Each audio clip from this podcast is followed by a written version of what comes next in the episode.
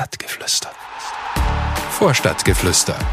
Der Podcast der Spielvereinigung Unterhaching mit Heike Otto. Josef Welzmüller und Markus Schwabe, lasst uns doch mal über Spitznamen reden. Eigentlich spreche ich ja mit Seppi, Ja. liegt auf der Hand, und mit Manni. Soll ich mich dazu äußern oder? Man kann sich ja seinen Spitznamen nicht aussuchen, ne? Das ist richtig. Den durfte sich noch nie jemand selber aussuchen. Und ich bin tatsächlich seit der Schulzeit Money. Ähm, das war mir auch nie irgendwie unrecht, also es war auch nie irgendwie peinlich oder so. Und bei 60 war es dann ganz extrem. Also da, ich glaube, die meisten wussten nicht mal, dass ich Markus heiße, was auch für mich völlig in Ordnung ist. Ich glaube, Moritz Volz hat es wieder aufgebracht damals. Der Volzi hat gesagt, er wird mich nie anders nennen als Money, weil ich bin der Money. Mhm. Und ich gesagt, Volzi, wenn du das sagst, Grüße an den Volzi. Der Vollzieh ist ein Supermann. Danke nochmal dafür.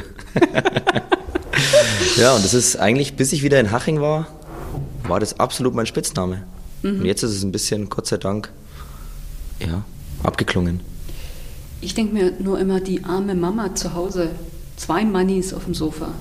Boah, die ist nicht zu beneiden natürlich dann, ja. Die ist sowieso nicht zu beneiden, Die ist sowieso aber nicht was zu das beneiden, die angeht, Arme. das ist nicht so leicht, oder? Geht's da ständig Money, Money, Money, oder? Nee, privat war das nie so. Das war eher so in den Fußballvereinen. Meine Mutter hat das auch gar nicht so mitbekommen, glaube ich oder hoffe ich. Außer tatsächlich zu dieser 60er-Zeit, äh, als auch mein engerer Freundeskreis aus Spielern bestand und die auch mal beim Grillen waren und mich dann Manni gerufen haben und meine Mutter schon ein bisschen irritiert war. Jetzt Frage, hat dich dein Vater jemals, auch wenn nur ein einziges Mal, Money genannt? Nein, nicht einmal. Das wäre auch zu viel des Guten. Da hört der Spaß auf. Da hört der Spaß wirklich auf. Ja, aber wenn es so einfach wäre, lieber Markus, denn Money reicht ja nicht. Ich bin auch gespannt. Was du für Spitznamen? Nur Manni. Markus. Markus. So, lieber Markus, beziehungsweise lieber Jens, ich hoffe, dir geht's gut. Hier ist der Jibby. Du kannst die Kollegen ja gleich gerne mal aufklären, worum es hier geht und wie du zu diesem affengeilen Namen gekommen bist. Ähm, ich kann einen kleinen Hinweis geben. Es hat mit der ein oder anderen Grätsche zu tun, für die du ja absolutes Talent hast. Äh, wir kennen uns ja jetzt schon unser Leben lang. Ich glaube, wir haben absolut geile Zeiten miteinander erlebt und ähm, ich weiß ehrlich gesagt gar nicht so richtig, wo ich anfangen soll, weil es natürlich einige Geschichten gibt. Da wären wir heute mit dem Podcast auf jeden Fall nicht mehr fertig, wenn wir die jetzt alle aufrollen. Deshalb, weil wir schon beim Gretchen waren, ähm, die wir das ein oder andere Mal bei mir in Ottobrunn im Garten mit angefeuchteten Rasen geübt haben, äh, wollte ich dich fragen, ob du dich erinnern kannst, mit welchen Stutzen man am besten grätschen konnte und welche wir am besten kaputt gemacht haben. Also, ich wünsche euch viel Spaß, alles Liebe euch, bis dann. Sehr lustig, muss ich sagen. Klärst du uns auf? Ich kläre euch sehr gerne auf. Äh, Das ist der Philipp Grahammer, der Sohn von Roland Grahammer. Das war ein ehemaliger Teamkollege von meinem Vater. In Nürnberg und beim FC Nürnberg Bayern? und bei Bayern, genau. Und wie er schon gesagt hat, wir kennen uns unser Leben lang. Äh, Seine Mutter ist immer noch die beste Freundin meiner Mutter. Und wir haben das ein oder andere Mal in seinem Garten ein kleines Chaos angerichtet. Äh, Die Irene Grahammer, seine Mutter, die hatte, sie hat ihren Garten geliebt. Und die war aber öfter mal nicht zu Hause. Und wir haben dann gesagt, was machen wir heute? Spielen wir Playstation oder gehen wir in den Garten? Ja, gehen wir in den Garten. Und dann haben wir den Garten eben mit dem Gartenschlauch ein bisschen angefeuchtet und haben drei, vier Stunden Grätschen und Flugkopfbälle geübt. Dieser Garten war, er hatte kein Quadratzentimeter Rasen mehr. Alle Elektroleuchten, die sie aufgestellt hat, waren, ich weiß nicht, ob sie kaputt waren oder einfach umgeknickt oder umgefallen, ich weiß es nicht. Auf alle Fälle war sie stinksauer danach und um auf die Frage mit den Stutzen zurückzukommen, wir hatten beide so Köln-Stutzen. Und mit denen haben wir immer im Garten unser Unheil Was für getrieben. Stutzen? Köln, FC Köln-Stutzen. Die haben wir in der Stadt gekauft, die waren so im Sale. Dachten Wollte ich gerade sagen, die die im Angebot? Die Mhm. sehen cool aus. Die hatten oben so ein kleines Köln-Logo. Okay. Und mit denen haben wir dann immer den Garten umgeackert. Und du versuchst jetzt mit der Geschichte am Jens vorbeizukommen, ne? Oh, ja. er hat mich immer Jens genannt, weil äh, Jens Jeremies, damit hat er uns einfach immer, oder hat er mich verglichen, äh, entweder war es Jens oder Jerry, war mein Spitzname, weil ich eben, eben auf dem Platz nicht so die ganz filigrane Art hatte und der Jeremies eben auch ein absoluter Treter war. Der war auch noch mein Berater zwischendurch und deswegen ist dieser Name bis heute, wenn wir miteinander sprechen, einfach hängen geblieben. Cool. Du meinst jetzt, Seppi, du bist raus, gell? Ich hab's gehofft, ja? Ja, es kommt aber noch was. Wie gesagt, man kann sich seinen Spitznamen nicht aussuchen. Er der hat schon Sheriff, gedacht, der, der Kelch geht jetzt, an, geht jetzt an ihm vorüber. Komm jetzt der Sheriff. Lieber Seppi, nachdem du ja einen großen Lebensabschnitt absolviert hast mit deiner Promotion, darf ich deinen ja, künftigen Spitznamen publik machen, der, finde ich, sehr, sehr gut passt, den wir auch schon einmal jetzt kurz diskutiert hatten. Dr. Eisenfaust war bei Vitali Klitschko, glaube ich, und bei dir haben wir uns ja auf Dr. Holzfuß geeinigt, was deine spielerischen Qualitäten unterstreichen, aber dennoch nicht ganz gerecht werden, auch wenn du dich immer ein bisschen zu demütig, zu negativ selbst einschätzt. Den Spitznamen wirst du nicht mehr loswerden. Maximilian, einer deiner zwei Brüder, der spielt hier auch in, in Unterhaching. Ihr seid Drillinge. Ist er der Beste von euch dreien, was den Fußball angeht? Ja, also mit Abstand, sage ich auch immer. Ähm, ich sage immer, was er, was er Pech hatte, hatte ich Glück im Fußball und deswegen treffen wir uns auf Augenhöhe. Ähm, ja, er versteht das Spiel wie, ich, Markus lacht, ich meine es wirklich ernst, versteht das Spiel, glaube ich, wie kein anderer, ähm, hat eine unglaubliche Ruhe, die mir komplett fehlt. Ich weiß auch nicht, also ich glaube, dass er die Technik von mir auch bei sich äh, in die Wiege gelegt bekommen hat, dass die Eltern ein bisschen was vertauscht haben. ähm, aber äh, ist mit Abstand der beste, der beste Fußballer von uns, ja. Möchtest du deinen Spitznamen, den wir im Trainingslager für dich gefunden haben, nicht auch noch preisgeben? Ich will, dass du ihn selber sagst. Du musst mir kurz zuflüstern. Da gab es auch einen kleinen Song dazu. Du kannst ihn auch singen. Markus, willst du ihn kurz singen? Ich will ihn auf keinen Fall singen. Ich stehe gerade auf dem Schlauch. Johnny? Ach so, Johnny Stones. äh, wie ich gehört habe, ist es ein Mittelfeldspieler, eigentlich ein Innenverteidiger, der oder Mittelfeldspieler, ähm, der ähm, in England spielt. Und äh, ich habe natürlich äh, zum allerersten Mal durch Marc Unterberger gibt es einen Laufweg, wo, wo der Innenverteidiger, also meine Wenigkeit in dem Fall, auch auf die 6 rückt, also ins defensive Mittelfeld und sich dort taktisch. anbietet. Genau, und sich dort anbietet und ähm, dann ähm, eben dieser Johnny Stones mit sehr viel Ruhe rausspielt. Und damit es einmal von 100 Mal, glaube ich, gelungen ist, äh, habe ich sofort den Spitznamen bekommen. Er singt es auch im Ähm, Training selbst. Manchmal. Ja, die Jungs haben, haben das angestimmt. Da, da gibt es, glaube ich, ein ganz lustiges Video. Johnny, Johnny Stones. ähm, ja, und wenn es da mal einen kleinen Lichtblick in, meiner, in, in meinen Aktionen gibt, ähm, der ein bisschen was mit Fußball zu tun hat, dann höre ich schon die Stimmen von hinten, die dann anfangen zu singen. Johnny, Johnny Stones. Genau. Das Der Maxi hat das schön erzählt. Bist du der größere Holzfuß als Markus? Ja. Oder ja? Also ich würde jetzt Markus nicht von Holzfüßigkeit freisprechen. Ähm, er hat ja ein paar Flanken auch schon, Holzfüßigkeit! ja, er hat auch schon ein paar Flanken zu seinem Vater ins Büro geschossen. Markus ist im NLZ groß geworden, ne? ähm, ist auch faktisch einfach äh, ein technisch besserer Spieler als ich. Ähm, ja, ist wie es ist.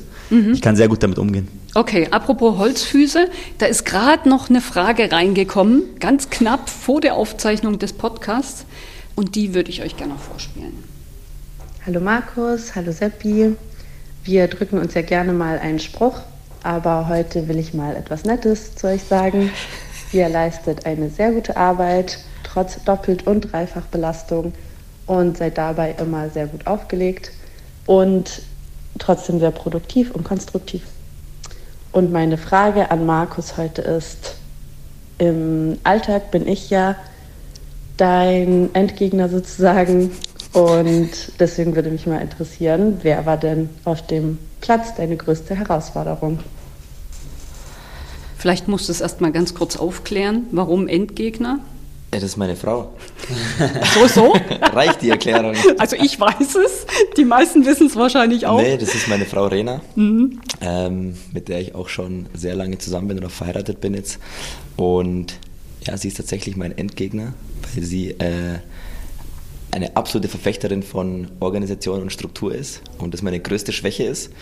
Und deswegen erwischt sie mich schon oft auf dem falschen Fuß, weil ich manchmal schon ein bisschen, ja, nicht ganz so strukturiert bin, vor allem zu Hause. Und um die Frage nochmal aufzugreifen, ähm, auf dem Platz mein größter, mein größter Gegner oder mein schwierigster Gegner war tatsächlich Riyad Mahrez äh, von Leicester. Ähm, die haben wir damals, als ich in England bei Fleetwood Town gespielt habe, äh, im FA Cup gehabt. Und äh, es war schlichtweg unmöglich, ihn zu greifen. Also die Mitspieler haben immer gesagt, äh, I was nowhere near him. Das ist wirklich, es trifft es perfekt, weil wenn er den Ball hatte und ihn weitergespielt hat, war ich noch drei Meter weg. Also dieser Typ war nicht zu greifen. Und es gab es sehr selten bei mir, auch wenn ich mir vorgenommen habe, ich trete jetzt mal einen. Es war einfach nicht möglich. Du hast ihn nicht gekriegt. Nee. Er war einfach zu gut. Du hast immer daneben getreten. Ich bin gar nicht in die Nähe gekommen, ihm zu treten. Um überhaupt ähm, zu treten. Er war technisch einfach äh, so gut und er hat keinen Fehler am Ball gemacht dass ich mir wirklich dachte, ich wusste gar nicht, dass es so ein Niveau im Fußball gibt. Mhm. Und guck mal, Seppi ist so schlau, dass der genau weiß, dass ich ihn jetzt frage, was seine größte Herausforderung war oder ist. Und deswegen saß er gerade da und hat überlegt. Stimmt's? Absolut richtig. Du kannst auch Gedanken lesen. Mhm, ich bin auch Hellseherin. Und ich, ich habe natürlich äh, nie höher gespielt als dritte Liga und deswegen äh, ist es für mich ein bisschen schwer zu sagen. Aber mir ist äh, tatsächlich einer in, in den Sinn gekommen und das ist Stefan Kiesling der äh, seinerzeit da bei, bei Leverkusen gespielt hat, als wir im Pokal ähm, in unserer kleinen Pokalsensation, äh, wenn sich noch ein paar erinnern können, ähm, in der dritten Runde DFB-Pokal dann auf die getroffen sind.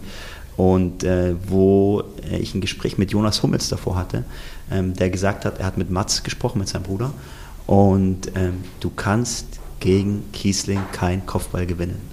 Und ich finde, er sieht jetzt prinzipiell erst groß und, und äh, von mir ist auch äh, gut geformt, aber er sieht jetzt nicht wie der absolute Oberschrank aus. Aber es hat sich im Spiel wirklich genauso herauskristallisiert, wie äh, Mats Hummels es äh, äh, beschworen hat. Ich glaube, ich habe nicht einen einzigen Kopfball gewonnen und bin wie ein kleiner Schulbur äh, neben ihm hergelaufen. Und ja, ist natürlich, dann merkt man den Unterschied, was dann im richtig großen Profigeschäft einfach da noch dazugehört. Das war für mich aber eine sehr coole Erfahrung, gegen ihn zu spielen. Deine Bescheidenheit und deine Bodenständigkeit, die sind unglaublich sympathisch, Sabi, muss ich echt mal sagen. Bringst aber mich wieder in Verlegenheit. Aber Markus, ist er manchmal doch etwas zu bescheiden? Er stellt sich schon oft in ein schlechteres Licht, als es nötig wäre, muss man sagen. Ähm, ich mag aber diese Einstellung grundsätzlich, mhm. weil er sich einfach nicht wichtig macht, weil er äh, Fußballer ist. Ähm, das ist ja auch ein ganz wichtiger Bestandteil hier in Haching. Der Manni sagt ja auch immer, äh, du brauchst dich nicht wichtig machen, nur weil du die Kugel triffst. Ähm, das zielt so ein bisschen darauf ab, wie gehe ich mit Mitarbeitern um, äh, verhalte ich mich der, der Waschfrau oder dem Personal im Gasthaus genau gleich wie jetzt dem Präsidenten.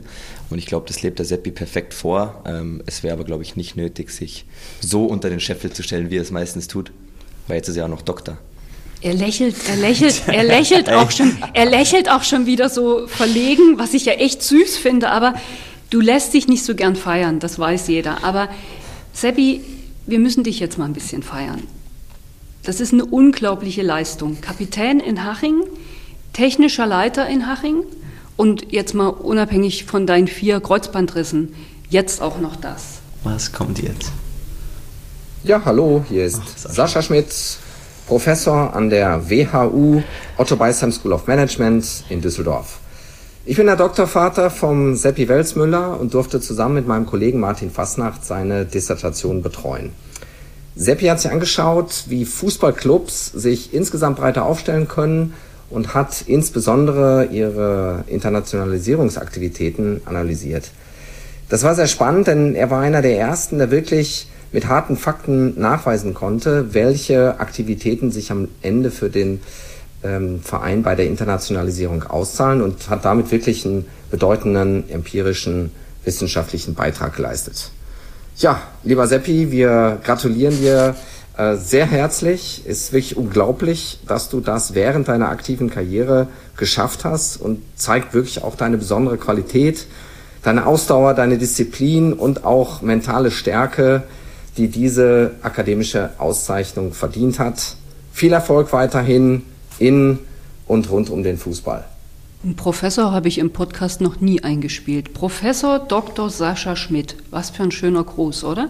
Ja, unfassbar. Ähm, ich meine, Sascha hat mich natürlich über die letzten vier Jahre enorm geprägt. Ähm, hat er dann doch eine sehr spezielle Beziehung äh, zu seinem Doktorvater und ähm, ja, freue mich sehr über die ganz, ganz lieben Worte von Sascha und ähm, kann es nur zurückgeben. Äh, bin unglaublich stolz, dass ich in diesem Setting ähm, mit WHU ähm, und äh, FC Bayern ähm, promovieren durfte und ähm, ja, hat alles äh, sensationell gut funktioniert und ähm, bin einfach froh, dass ich diese Zeit und diesen Einfluss von Sascha da eben auch bekommen habe. Könntest du uns jetzt bitte deine Doktorarbeit, also für Leute, die nicht Doktoren und nicht Professoren sind, nochmal bisschen einfacher erläutern? Ich, Heike, ich habe dir im Voraus gesagt, ich würde ungern über das Thema sprechen. Und jetzt steigst du hier so tief ein. Ähm, na gut, ich, ich bin doch noch nicht tief eingestiegen, Seppi. Sie will dein Thema. Ich streife das doch gerade nur. Ähm, wenn ich es wenn erklären müsste, würde ich sagen, ähm, ihr wisst ja, dass, dass ähm, grundsätzlich der Fußball sich natürlich sehr kommerziell entwickelt hat und ähm, um konkurrenzfähig zu bleiben, Fußballvereine ähm, enorme Summen in die Hand nehmen müssen. Jetzt ist es natürlich so, dass die, die Märkte, die heimischen Märkte von den Fußballvereinen, in dem Fall jetzt einfach mal beispielsweise von FC Bayern, gesättigt sind und man schaut sich dann eben an, äh, wie ist es möglich, zusätzliche Erlösquellen ähm, zu generieren und da äh, haben viele Fußballvereine für sich eben das Ausland entdeckt. Ihr kennt es alle, ähm, ich glaube die Auslandstour von Fußballvereinen wie von FC Bayern, der dann nach China reist oder nach USA reist, ähm, ist glaube ich mit die bekannteste und ähm, dann müsst ihr euch vorstellen, gibt es äh, im Jahr über 100 weitere Aktivierungen ähm, von einem Fußballverein im Ausland, um eben ähm, da neue Kunden im Endeffekt ähm, zu gewinnen. Und jetzt ist es natürlich für einen Fußballverein ähm, nicht möglich zu erkennen, ist jetzt ähm, ein Chinese XY Fan geworden, weil wir die Auslandstour dieses Jahr nach China gemacht haben, weil der FC Bayern die Champions League gewonnen hat, weil wir von mir aus auch den DFB-Pokal gewonnen haben oder weil wir eine Social-Media-Aktivität gemacht haben, weil wir eine Fußballschule gebaut haben und, und, und. Ja, wie gesagt, sind 100 Aktivierungen äh, im Jahr.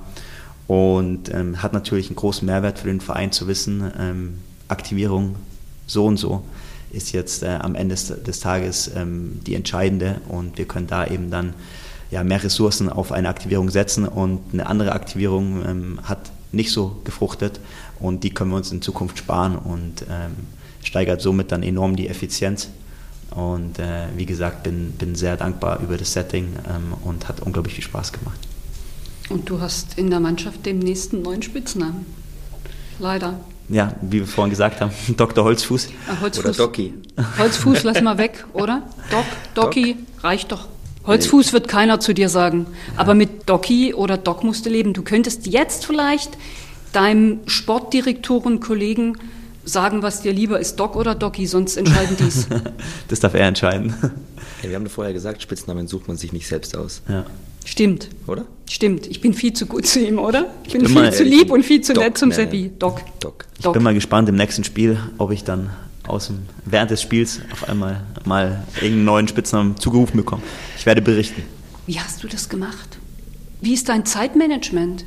Hey, das, schau Heike, jetzt stellst du mich wieder wie St. Martin da, der hier irgendwie äh, äh, Heldentaten vollbringt. Nein, es ist, äh, es ist natürlich möglich. Man braucht, glaube ich, eine gute äh, Selbstdisziplin, man braucht äh, ja, eine gute Struktur und dann, dann ist es auf jeden Fall möglich. Ich habe ehrlicherweise über die vier Jahre ähm, mir ein bisschen als Ziel gesetzt, jeden Tag mindestens eine Stunde, egal ob Samstag, Sonntag, Geburtstag, Weihnachten, was auch immer, und es kamen natürlich super viele Tage hinzu, wo es da mal tatsächlich sieben, acht, neun Stunden wurden.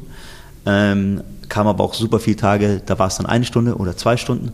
Und ähm, dadurch, dass man kein Datum hat, wo man fertig werden muss, ja, ähm, hat auf der einen Seite eben den Vorteil, dass man sich selbst einteilen kann, auf der anderen Seite den Nachteil, dass man keinen Druck hat.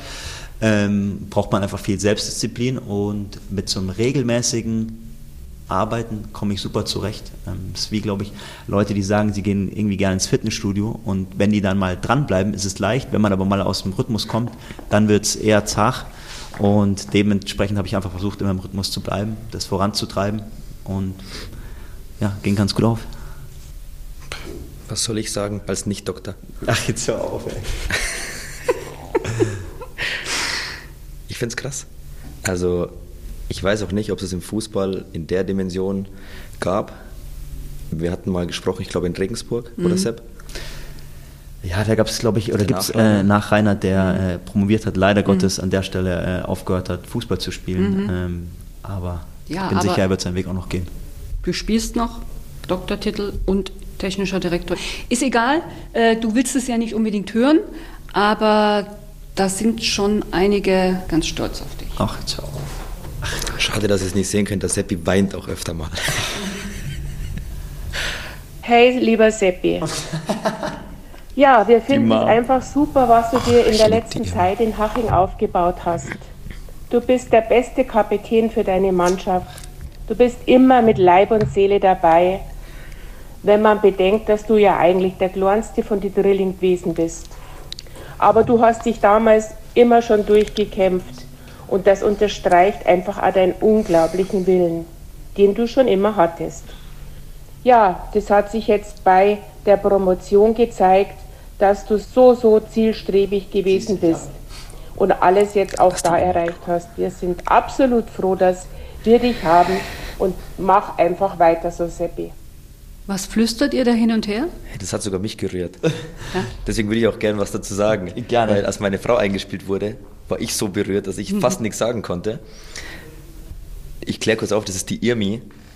Das ist einer der besten Personen, die ich je kennengelernt habe. Das ist die Mutter von Drillingen. Das muss man sich mal vorstellen. Drei von dieser Sorte ist, weiß ich gar nicht, wie das funktioniert. Da reden wir nachher nochmal drüber. und sie einfach zu hören, wie sie über Seppi redet, und ich spreche öfter mit ihr, ist einfach wirklich, das berührt mich wirklich. Wie geht's denn dir jetzt gerade so, Seppi? Ja, super emotional und freut mich brutal, das eben von meinen Eltern und in dem Fall von meiner Mom zu hören. Ähm, ihr wisst, glaube ich, dass ich äh, das auch gern privat gehört hätte und nicht vor allem, weil es mir ein bisschen unangenehm ist. Aber ich muss natürlich sagen. Da musst du jetzt mal durch. Ja, muss ich jetzt durch. Äh, freut mich unglaublich und ähm, ist ja so, dass, wie Markus schon angedeutet hat, wir eben äh, drei Jungs äh, groß geworden sind, meine Eltern äh, einen Handwerksbetrieb haben. Ich bin also in einer Handwerksfamilie groß geworden. Ähm, und für die die Arbeit über allem steht. Also das ist, äh, was die leisten, ist, ist Irrsinn. Ich weiß auch bis heute nicht, als Kind hat man es nicht so verstanden, aber umso älter man wird, ich habe keine Ahnung, wie die drei Kinder gleichzeitig großziehen konnten. Ne? Unsere Tante und Onkel haben natürlich da auch ähm, nochmal äh, ihren Beitrag geleistet. Und was ich einfach sagen muss, so, die haben alles aufgegeben für uns Kids. Also wir konnten machen, was wir wollen. Wir haben Tennis, Fußball, alles im Verein hierhin gefahren, äh, noch ein Instrument gespielt und äh, Schule und äh, finanziell auch alles so zusammengehalten, dass das, also an den Kindern wurde nie gespart, nie.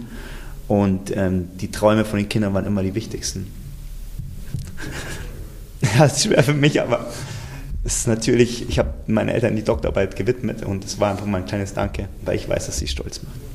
Oh, jetzt habe ich auch Tränen in den Augen. Wie geht's denn dir, Markus? Können wir abbrechen. Das, nachdem du das jetzt alles so geschafft hast, oder? Das ist doch toll, ne? Ja, es ist ein super schönes Gefühl und eben meine Eltern dann auch glücklich zu sehen. Das bedeutet mir die Welt. Es ist natürlich auch so, ähm, wer hier schon mal beim Haching-Spiel war, sieht meine Eltern fast bei jedem Spiel auch auswärts. Ähm, das ist halt nicht selbstverständlich. Ne? Ähm, bei Markus natürlich das Gleiche. Ähm, und hier gibt es, oder allgemein gibt es im Fußball, gibt es Jungs, die sind irgendwie 18, 19, 20, ähm, wo die Eltern leider nicht den, den, den Rückhalt ähm, den Kindern spüren lassen und ähm, denen es vielleicht auch ein Stück weit dann ähm, egal ist, ob die Kinder spielen, wie die spielen. Und diese Unterstützung sucht seinesgleichen und ist natürlich ähm, auch ein gutes Vorbild, dem man dann vielleicht später mal an seine eigenen Kinder weitergeben will. Was soll ich, was soll ich sagen? Also ich kenne Seppis Eltern schon über was weiß ich wie viele Jahre. Ähm, die sind bei jedem Spiel da. Äh, sein Vater sitzt immer auf demselben Platz. Wir brauchen immer dieselbe Karte für ihn, weil er muss auf diesem Platz sitzen. Die Irmi hat immer ihren grünen Glückspulli an.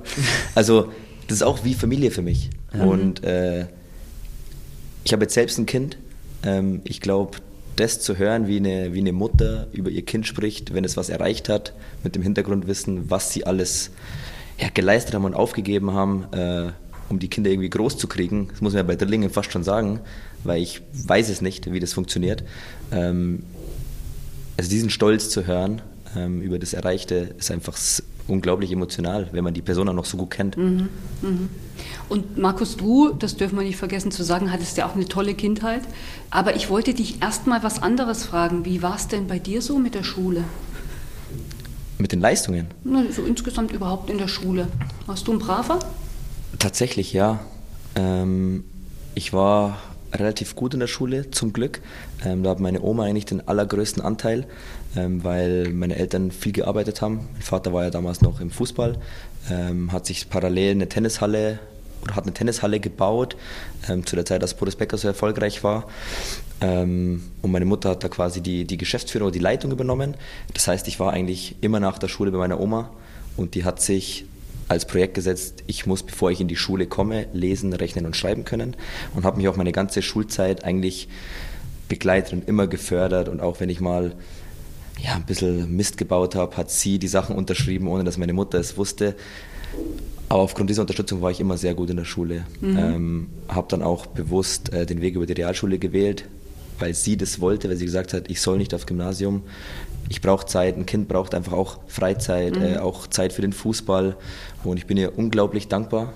Ähm, ja, und das hat eigentlich meine Schulzeit geprägt. Sie. Und jetzt hörst du einen O-Ton, den du uns aber im Nachhinein noch ein bisschen erklären ja, musst. Klar. Wir lassen Seppi jetzt machen. Danke. Fix, Alter. Das oh, ich liebe die Irmi. Mein Name ist Rudolf Galata. Als ehemaliger Schulleiter der Walter Klingenbeck Realschule in Taufkirchen, einer Eliteschule des Fußballs, erinnere ich mich gerne an zwei ehemalige Schüler, Markus Schwabel und Marc Unterberger. Ja, Marc Unterberger.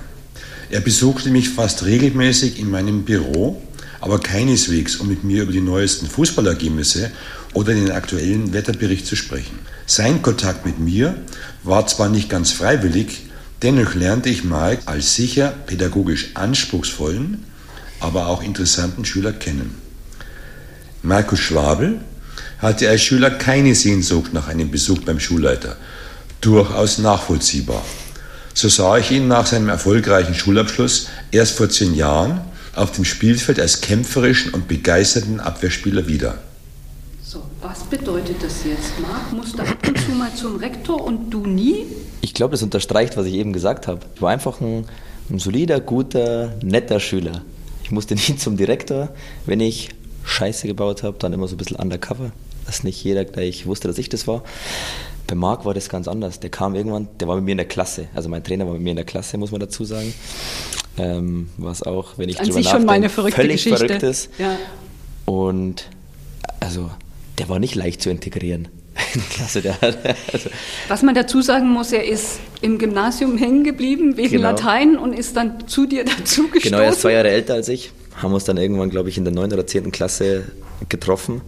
Ähm, so, und jetzt ist er euer Trainer? Er hat sich ganz gut entwickelt. Ja, und jetzt hören wir mal, was der Markt dazu zu sagen Ach, hat. Gott wir waren ja nie wirklich eng befreundet oder, oder haben uns außerhalb der Schule getroffen, sondern es ist eher so eine gegenseitige Wertschätzung. Er kennt durch seinen Papa Unterhaching in- und auswendig. Ich kenne Unterhaching seit 14 Jahren. Also wir wissen schon, auf was es ankommt. Und natürlich ist es dann einfacher, wenn man sich kennt. Ich würde mal sagen, auf Bayerisch äh, Sabazi. Äh, immer, für ein, immer für einen Scherz gut, aber nie unanständig, sondern immer mit einem gewissen Schmäh. Ja, und glaube ich, ein absoluter Perfektionist. Dinge, die er anpackt, die möchte er richtig gut machen. Da muss 100% draufstehen. Mit weniger gibt er sich nicht zufrieden. Das sieht man, glaube ich, auch auf dem Platz. Zweikampf mit 98% kennt der Typ nicht. Äh, wenn, dann scheppert's gescheit. Ja, wie er schon sagt, wir hatten jetzt nicht äh, irgendwie engen Kontakt, sondern so eher so, dass wir in einer Klasse waren, haben wir halt den einen oder anderen Mist mal zusammen gebaut, aber jetzt nie, es war nie was Unrechtes dabei, muss man schon sagen. Also wir waren schon würde ich sagen, gut erzogene äh, Schüler. Ähm, wenn ich das mit den heutigen äh, Schulklassen mal vergleiche, äh, da fehlt schon einiges an Frechheit, trifft es nicht, aber ja, wir hatten schon noch Respekt vor den Lehrern. Das gibt es ja heute sehr wenig nur noch. Wie ist es denn, wenn der Trainer seine Chefs auf die Bank setzt? Dann schmeiße ich ihn raus. Mhm. Wie machst du es, Sally? ähm, nein, in dem Moment, wo ich auf die Bank gesetzt werde, bin ich äh, natürlich äh, Spieler und akzeptiere das. Äh, Markus natürlich auch. Ich meine, wir leisten uns ab und zu mal ein kleines Späßchen darüber. Ähm, aber das, da muss er, der Marc in dem Fall dann seinen, seinen Trainerjob äh, erfüllen. Und ähm, wenn wir dann im Büro sind, dann haben wir ein gutes Miteinander. Aber hat natürlich keine Konsequenzen zu befürchten. Das war jetzt eine langweilige Antwort. Ich weiß, ich schmeiße ihn auch raus.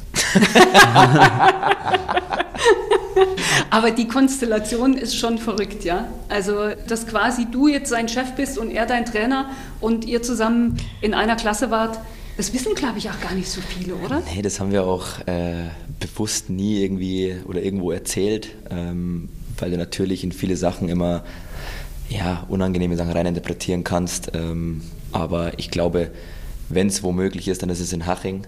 Und es klappt ja. Ich wollte es gerade sagen, ja, ja. er lobt dich ja auch als Kämpfer, der sich richtig reinhängt.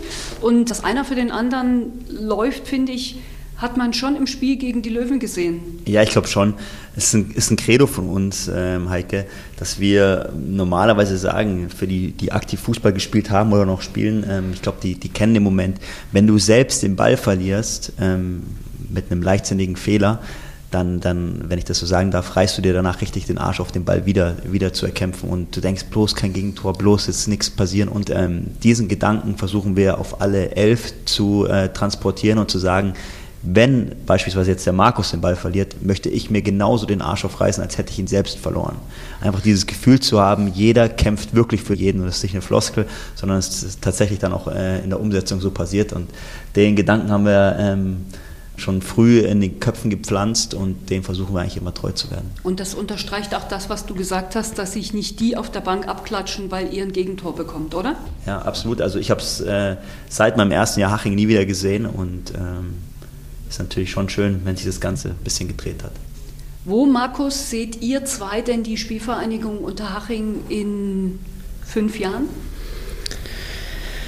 Ähm, unsere Vision ist schon, ähm, dass Haching irgendwann äh, ein finanziell solide aufgestellter Zweitligist ist, der sich konsolidiert hat, der äh, auf, ja, auf stabilen Beinen steht, äh, sich selber komplett auch äh, finanziert.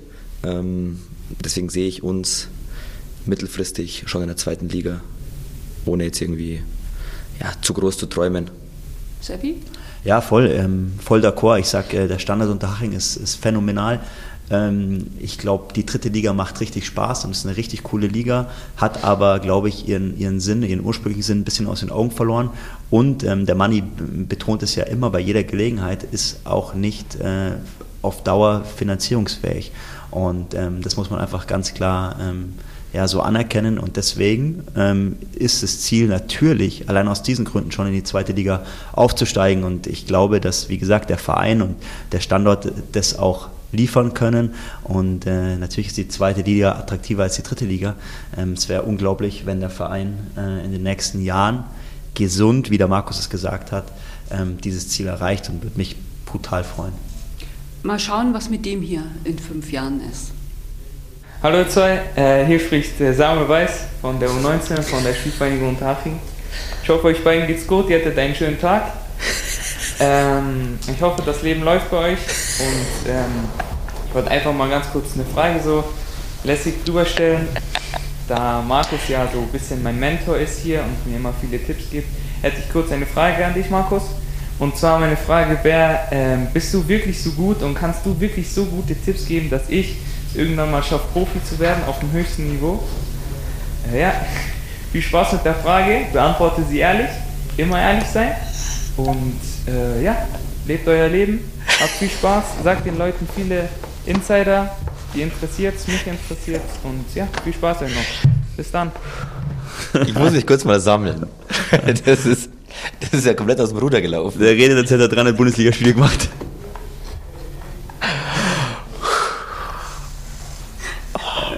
Er hat ja selbst gesagt, dass er eine lässige Frage stellen wollte. Vielleicht kannst du lässig darauf antworten. Also erstmal, wenn ein... Was sagst du dem Buben jetzt? Wenn einer in dem Alter zu mir sagt, ey, lebt euer Leben mal und macht weiter und gebt viele Insider. ah, gut. Ja, das ist Samu Weiß. Ich fand ihn echt süß. Ey, der ist, ja, er ist ein super Kerl, muss man einfach sagen. Ähm, dieses, dieses Mentoren oder dieses Mentoring-Thema, das haben wir äh, vor ein paar Monaten mal äh, angestoßen, Seppi und ich, weil wir schon sehen, ähm, dass du Talente oder Top-Talente auf den Weg auch außerhalb des Platzes begleiten kannst und solltest, um eben auch eine Persönlichkeit weiterzubringen. Und ich habe mich quasi dem Samu Weiß angenommen und kümmere mich ein bisschen darum, wie, wie sein, sein körperlicher Zustand sich verbessern kann, wie seine fußballerischen Skills sich weiterentwickeln, wie er in der Schule ist, habe Kontakt mit seinen Eltern, mit seinem Vater hauptsächlich und äh, ja, hoffe, dass es bisher gut läuft. Ich glaube, seine Statistiken, die er aktuell auch in der Jugend hat, äh, sprechen schon für sich, wobei das jetzt noch nichts mit mir zu tun hat, definitiv. Mhm. Ähm, aber er ist auf jeden Fall einer, ähm, der das Zeug dazu hat, äh, eine, eine große Karriere zu machen um auf seine Frage zurückzukommen, ob ich äh, befähigt bin, ihm Tipps zu geben, um ganz oben anzukommen. Äh, das kann ich, Ich jetzt glaube, das hat er gar nicht so gemeint, Nee, sondern es ist sehr er lustig meint, rübergebracht, muss ja, ich sagen. Ja. Ich glaube schon, ähm, ich spreche jetzt für Seppi und für mich, ähm, dass wir den Jungs, vor allem die hier in Haching spielen, ähm, einen, einen klaren Weg aufzeigen können, wo sie landen können, ähm, wenn sie bestimmte Bausteine sich zu Herzen nehmen, sage ich jetzt mal. Und da gehört eben nicht nur dazu, äh, wie liefere ich im Spiel ab, sondern wie, wie muss der Lebenswandel sein. Ähm, ich glaube, da haben wir schon, äh, haben wir vorhin schon drüber gesprochen, zum Thema Lebenswandel, unsere Erfahrungen oder auch unsere Schmerzen ertragen. Deswegen würde ich mir schon zumuten zu sagen, dass ich ihm Tipps geben kann, wie es laufen müsste, damit er eine Chance hat, Profi zu werden. Ob er jetzt wegen mir Profi wird oder nicht, den Weg muss er am Schluss selber gehen. Ähm, aber Aber toll, dass es die Möglichkeit gibt, dass man jemand Ja. so begleitet. Oder, Seppi? Ja, mega. Also äh, saßen da äh, des Öfteren auch mit, mit äh, Thomas Kasparetti, also man, unserem NLZ-Leiter zusammen und haben gesagt, ähm, ja, wie können wir das am besten machen, wie, wie können wir die Jungs äh, am besten fördern und haben eigentlich äh, ein ganzes Programm ins Leben gerufen ähm, und, und ein Teil davon ist natürlich der Markus äh, mit seiner persönlichen Betreuung für Samu und das macht er hervorragend, ähm, kostet natürlich auch Zeit und, und äh, vor allem auch Markus dann teilweise auch Freizeit und so weiter. Ne? Und ähm, deswegen einfach Hut ab. Äh, ich ich kriege immer nur mit, dass es richtig gut läuft bei denen und ich glaube, man hat es jetzt auch äh, an, an Samus äh, Voice Message gehört, ähm, dass es ihm Spaß macht und genauso soll es sein. Und wir haben einfach unglaublich viele Fehler selbst gemacht und wir sind einfach der Überzeugung, dass äh, den einen oder anderen Fehler vielleicht ein junger Spieler nicht nochmal machen muss, sondern dass er einfach von Erfahrung profitieren kann und den einen oder anderen Fehler einfach selbst machen muss. Und ähm, da haben wir, glaube ich, ein sehr gesundes Verständnis, dass wir eben gute Voraussetzungen schaffen wollen, aber wie der Markus gesagt hat, dass trotzdem jeder Spieler den Weg selbst gehen muss, weil sonst wäre es natürlich auch zu leicht. Und die Frage klang natürlich jetzt ein bisschen lustig, aber ich glaube, er wollte dich eigentlich nichts anderes fragen, als ob er die Chance hat, Profi zu werden. so klang es tatsächlich, ja. Ähm, Ist ja auch eine berechtigte ist Frage. eine berechtigte Frage, die äh, aber niemand beantworten kann, Mhm. tatsächlich. Aber man merkt, die Jungs wollen, ne? Ja, ich wollte auch unbedingt Bundesligaspieler werden. Mhm. Ähm, am Schluss hängt es an Kleinigkeiten. Oh, Hast mal Glück, hast mal Pech, reicht von der Qualität nicht. Das ist wichtig, das auch selbst zu reflektieren, ähm, dass es am Schluss bei mir auf Dauer für die Bundesliga einfach qualitativ nicht gereicht hat, auch wenn die Möglichkeit mal kurz da war. Ähm, aber die Aussage zu tätigen, ein Jugendspieler, egal in welchem Alter, wird Profi oder wird Bundesligaspieler, die kann niemand treffen. Und da gehört so viel dazu und ich versuche einfach meine Erfahrungen ihm mitzugeben ähm, und ihm vielleicht nochmal einen kleinen Schubs in der Richtung zu geben und zu sagen, hey, in diesem Moment ist es wichtig, mit dem Trainer zu sprechen. Oder ist es wichtig, äh, jetzt mal zwei, drei Wochen nicht feiern zu gehen oder bis drei Uhr nachts wach zu sein. Das sind so, Kleinigkeiten, die dich vielleicht am Schluss ein paar Prozente kosten oder die du gewinnen kannst. Ähm, und ich glaube, das können wir den Jungs, die hier spielen, glaube ich, das können wir schon leisten. Und was man, glaube ich, auch wirklich wissen muss, ist, dass die Jungs auch auf einiges verzichten. Ne? Wer viel trainiert, der hat halt vielleicht nicht so die Freizeitmöglichkeiten, gerade wenn er in die Pubertät kommt. Ja, man muss ja schon nochmal fairerweise sagen, die wollen alle Profi werden. Mhm. Und Profi zu werden erfordert einfach unglaublich viel Willen und auch äh, die Bereitschaft, Sachen zurückzustellen. Und du kannst halt am Wochenende dann nicht am Freitag mit deinen Jungs zum Saufen gehen, Ja. wenn du am Samstag spielst. Es Mhm. ist völlig in Ordnung, wenn die Jungs das machen, Mhm. aber sie werden es halt am Endeffekt, bis auf ein paar Vereinzelte, die so gut sind, dass sie nicht zu verhindern sind, Mhm. die werden es dann nicht schaffen. Mhm. Und es ist auch völlig in Ordnung, weil es wird nicht jeder schaffen. Aber die müssen halt wissen, dass es einfach nicht leicht ist. Und der Weg hier in Haching, da reden wir oft drüber, Mhm. ähm, für junge Spieler ist wirklich, ich will es jetzt nicht einfach nennen, aber ich, mir fallen keine zwei Vereine ein, jetzt aus dem Stegreif, bei denen ich sagen will, der Weg ist so vorgezeichnet, dass wenn ich Gas gebe, wenn ich alles reinschmeiße, ich die Chance bekomme, in der dritten Liga zu spielen. Mhm. Und Samu Weiß hat hoffentlich noch keine Kosmetiktasche Und kein Rollkoffer. und kein Rollkoffer. Ich glaube, Rollkoffer ist bei euch ein No-Go. Bei Money her. Bei Money. Das kommt ursprünglich von Money her. Rollkoffer und Zopf. Mhm. Also so wie du es gerade hättest, wäre grenzwertig, aber Mhm. äh, du bist eine Frau, da glaube ich drückt dein Da Auge geht's zu. noch. Mhm. Aber Mannys größte No-Gos sind tatsächlich ein Rollkoffer und ein Und Zopf. große Kopfhörer. Ja, große Kopfhörer mag er auch nicht. Tätowierungen, da hat er ja gesagt, äh, dann hätten wir keine Sonst Spieler hätten wir gar keinen mehr. Ja. Aber ich dachte eigentlich, Markus, dass die Jungs eher zu dir kommen, wenn sie Liebeskummer haben. Wie kommst du darauf? Na, weil du einfach so ein smarter, netter, junger Mann bist. So ein Schwiegersohn-Typ meinst du? Ja, du sagst es. Ich wäre jetzt gar nicht drauf gekommen. Also ich muss äh, tatsächlich sagen, wir haben in den letzten zwei Jahren so eine, jetzt aus, der Profi, aus dem Profikader, so einen Zusammenhalt entwickelt, dass wir wirklich unten sitzen, auch mal nach dem Training und Jungs von ihren persönlichen Problemen erzählen. Oder auch mal sagen, Herr, hast du kurz eine Minute, mir geht's gerade schlecht, weil meine Oma liegt im Sterben äh, oder was weiß ich, oder die Eltern haben sich getrennt. Das sind schon Sachen, mit denen die wirklich zu uns kommen, was eine unglaubliche Wertschätzung ist auch, dass die Jungs so ein Vertrauen haben und auch vielleicht sich erhoffen, irgendwie einen Tipp zu bekommen, was natürlich in solchen Phasen wirklich schwer ist. Aber ich glaube, äh, einfach ein offenes Ohr zu bekommen. Und die kommen wirklich auch mit sehr privaten Sachen zu uns, äh, weil sie auch wissen, das wird dann nicht äh, an die große Glocke gehängt oder ja, irgendwie in der Mannschaft verbreitet. Äh, das ist tatsächlich schon einige Male vorgekommen und das ist, finde ich, einerseits wirklich unglaublich schön ähm, in der Fußballmannschaft, weil das alles andere als gang und gäbe ist.